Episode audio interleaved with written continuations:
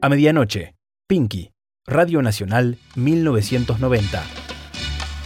Radio Nacional y la cadena celeste y blanca de emisoras argentinas presenta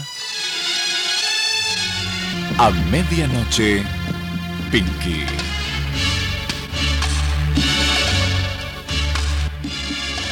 Hola, buenas noches. ¿Hará falta que diga por qué estoy aquí? Muchos de ustedes ya lo saben.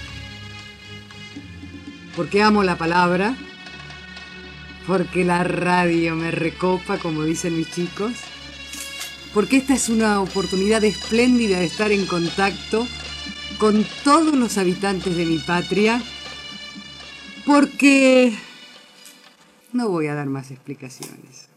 Y les voy a contar que aquí en el estudio, apoyado en la pared, riéndose de mí, con la autoridad que le da nuestra larguísima amistad de tantísimos años, está una de las personas que yo más quiero en el mundo.